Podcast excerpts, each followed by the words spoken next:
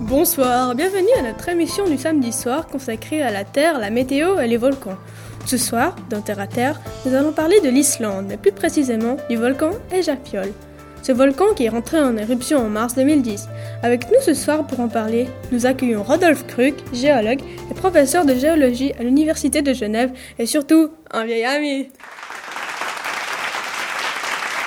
Ah, bonjour Comment allez-vous, Rodolphe Ah, très bien, alles gut Alors, vos vacances en Islande se sont-elles bien passées Ah, wunderbar Vous avez donc vu ce fameux volcan Eyjafjöll. Oui, bien sûr Parlez-nous-en un peu de ce volcan.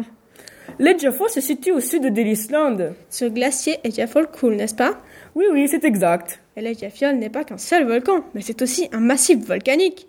Oui, et savez-vous ce que veut dire Edjafol Non, pas du tout. Edjafol veut dire en français montagne des îles. Ah ah, et l'Islande dans tout ça Ah, l'Islande est une magnifique île, il y a tant de choses à voir Combien d'habitants compte l'Islande 200 000 300 000 320 000 pour être exact.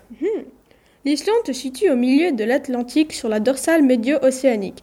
La partie nord-ouest est sur la plaque américaine et la partie sud-est sur la plaque eurasiatique. Oui, oui, les deux plaques sont en train de sonner, donc l'Islande grandit un peu plus chaque jour. Elle pourrait devenir aussi grande que l'Amérique Oh, l'Islande est une grande activité géothermique. À part les volcans, on peut y trouver des geysers, des lacs d'eau chaude où on peut même s'y baigner.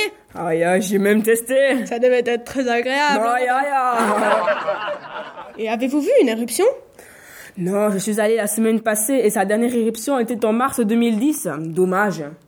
Ah oui, cette éruption qui a mis la pagaille dans le trafic aérien à cause de son énorme nuage de cendres. Ya ya. Donc le Jaffol est un stratovolcan et également appelé volcan gris. Un stratovolcan fait partie de la catégorie des volcans gris. Ils sont donc les plus dangereux. Leurs explosions sont très violentes car il y a beaucoup de gaz et de lave qui forment un bouchon à l'intérieur du volcan. Et quand il y a trop de pression, le bouchon cède et bam, c'est l'explosion. Dans cette même catégorie, nous trouvons aussi le fameux Mont Pelé.